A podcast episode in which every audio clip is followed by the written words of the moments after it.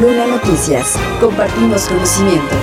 Organizaciones de la sociedad civil y colectivos ciudadanos en el Valle de Toluca se pronunciaron para exigir a la Fiscalía General del Estado de México, al IEM y al INE informen sobre las investigaciones que han realizado y la etapa en la que se encuentran respecto a las irregularidades de la pasada jornada electoral del 4 de junio sin que se ponga en riesgo la investigación.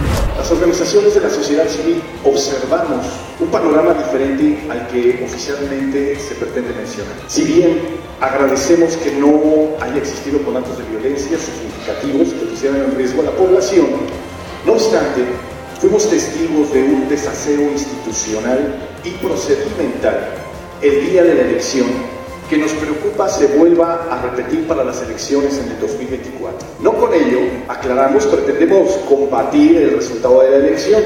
De acuerdo con Misael Romero Lagunas, coordinador del colectivo Somos Toluca Libre, piden saber si tales actos actualmente están sujetos a algún proceso, si son materia de nulidad de algunas casillas o no, si son conductas constitutivas de delito y cuál es la resolución final a dichas investigaciones o bien si hay sanciones y a partir de cuándo surten efectos. Exigimos por este medio al Instituto Nacional Electoral, al Instituto Electoral del Estado de México, así como a la Fiscalía General del Estado de México, hagan un pronunciamiento público acerca de las investigaciones que han estado realizando y la etapa en la que se encuentran, acerca del centenar de irregularidades que se hicieran de su conocimiento por distintos medios en la pasada jornada electoral en el Estado de México. Finalmente informó que se constituirán en un observatorio ciudadano para dar seguimiento a la labor de dichas instituciones y realizarán acciones cívicas en contra, dijo, de actuaciones públicas que afecten al Estado de Derecho y pongan en riesgo la democracia y la garantía del sufragio libre. Manuel Luna Noticias.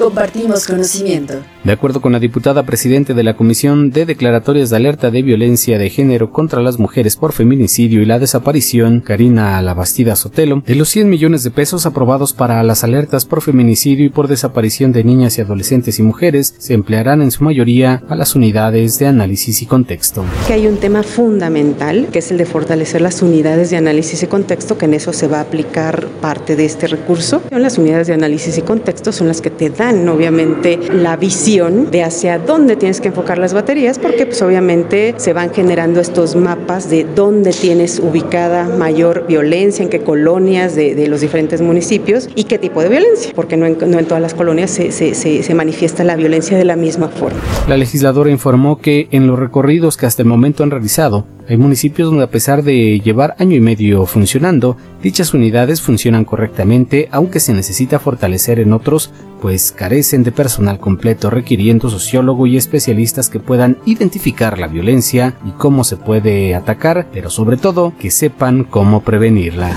Entonces hay elementos que ya no están y que fueron capacitados en su momento y que fueron certificados, entonces ahora se tiene que certificar y se tiene que capacitar también esos elementos.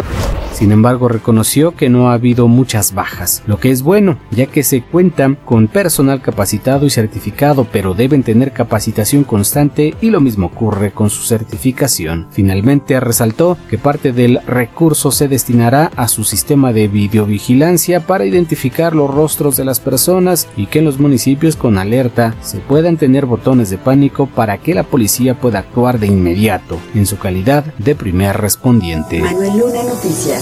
Compartimos conocimiento.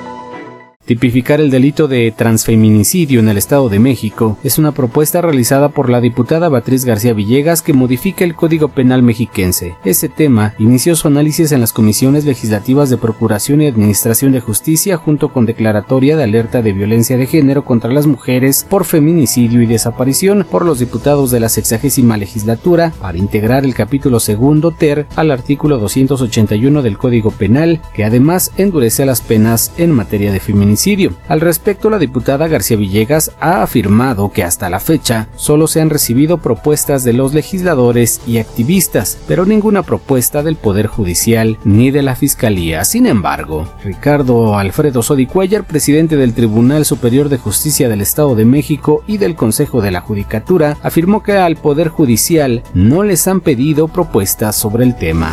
Pues no, que yo sepa, nosotros no nos han pedido propuestas al respecto, ¿eh? No es así, ¿eh? Nadie de la Fiscalía y estoy seguro que tampoco, si no me los han pedido acá a nosotros menos a la Fiscalía.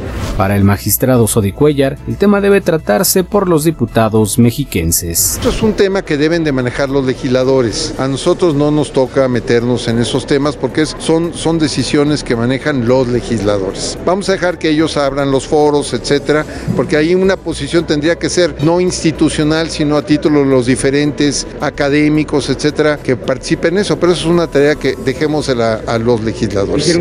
Hace unos días, la diputada realizó a través del área de comunicación de su bancada un llamado para darle una solución a este sector de la población, darles derechos y que no se vuelvan a cometer crímenes de odio en su contra. Lunanoticias.com Ya tienes conocimiento. Compártelo.